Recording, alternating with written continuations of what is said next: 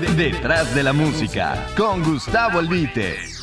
Señoras y señores, queridos amigos de iHeart Radio, mi nombre es Gustavo Albite Martínez. Voy a compartirles en este segmento Detrás de la música.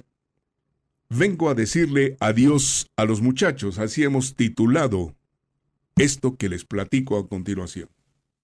Es increíble cómo la facilidad de acceso a la información, sin moverse de una silla, no le sirve a los jóvenes para conocer la historia de la música que vale la pena por su melodía, su temática y su poesía.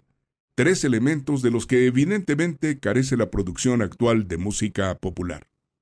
¿Será que no les interesa? ¿O nadie se las ha mostrado? La música que toca los sentidos aunque uno no quiera, porque se le puede encontrar en cualquier lugar, lo mismo en un microbús que en un restaurante, en un taxi o en la referencia lejana de cualquier bocina, nos puede cautivar o molestar, pero nunca pasa desapercibida. Porque, siempre establezco esta analogía, como el agua, que refresca e hidrata el cuerpo, la música conmueve y gratifica el espíritu. Nadie en ningún sitio del mundo es inmune a la música.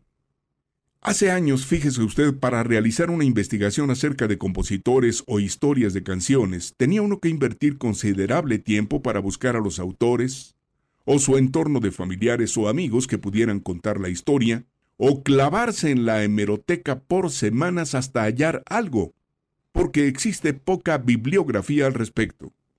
En este momento la tecnología permite a los pocos curiosos de la historia de la fonograbación musical de México recabar información en pocos minutos y sin moverse un metro.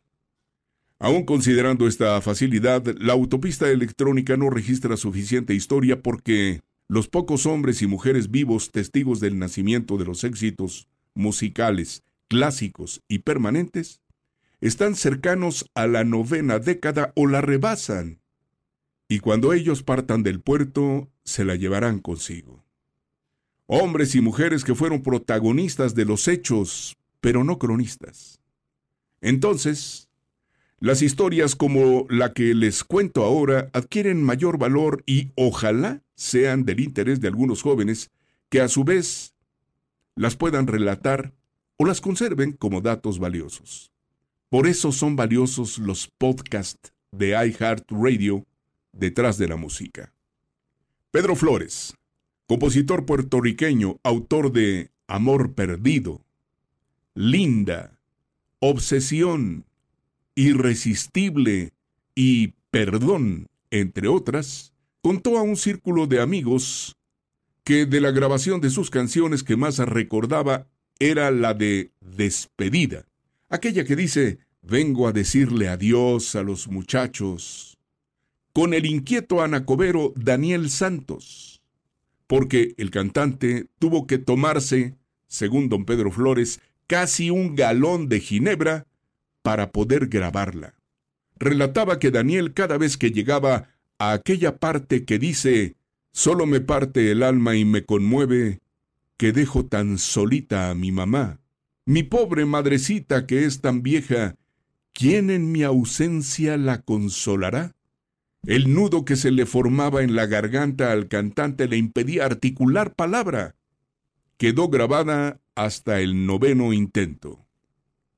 Eran los primeros meses de 1941.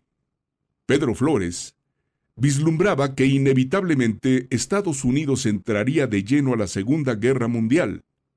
Lo que sucedió el 8 de diciembre de aquel año como respuesta del ataque de la aviación nipona al puerto de Pearl Harbor el día anterior. Esta situación de emergencia disparó la necesidad de reclutamiento de todos los jóvenes en edad militar para nutrir al ejército norteamericano, incluyendo a los nacidos en el Estado Libre Asociado de Puerto Rico con los Estados Unidos, desde 1898, según el Tratado de París.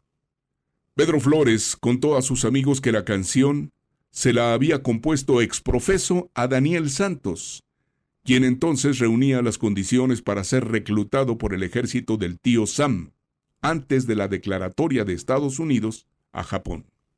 Como anécdota agregada de el jefe del inquieto anacobero Daniel Santos y su afición al brindis, les cuento que como integrante de la legendaria caravana Corona de don Guillermo Vallejo, de la que hemos hablado mucho aquí, el jefe, como también le apodaron al intérprete puertorriqueño, nacido el 5 de febrero de 1916 en San Juan de Puerto Rico, pues resulta que un buen día don Daniel se despertó, digamos, crudo al mediodía. Por la noche tenía que cantar en la función de la caravana en un teatro de provincia.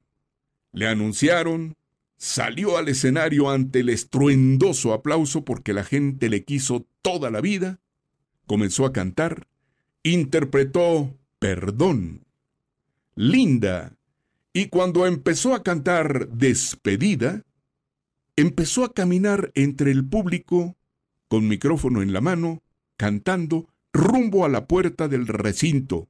Oiga usted, y no paró hasta salir del teatro, llegar hasta un sitio de taxi cercano, abordar un automóvil de alquiler y pedirle al conductor que lo llevara al bar más próximo.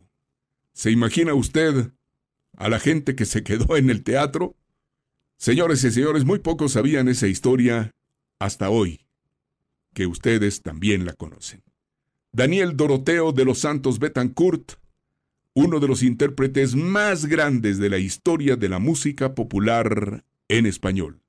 Gracias amigos de iHeartRadio. Detrás de la música, con Gustavo Albite. iHeartRadio.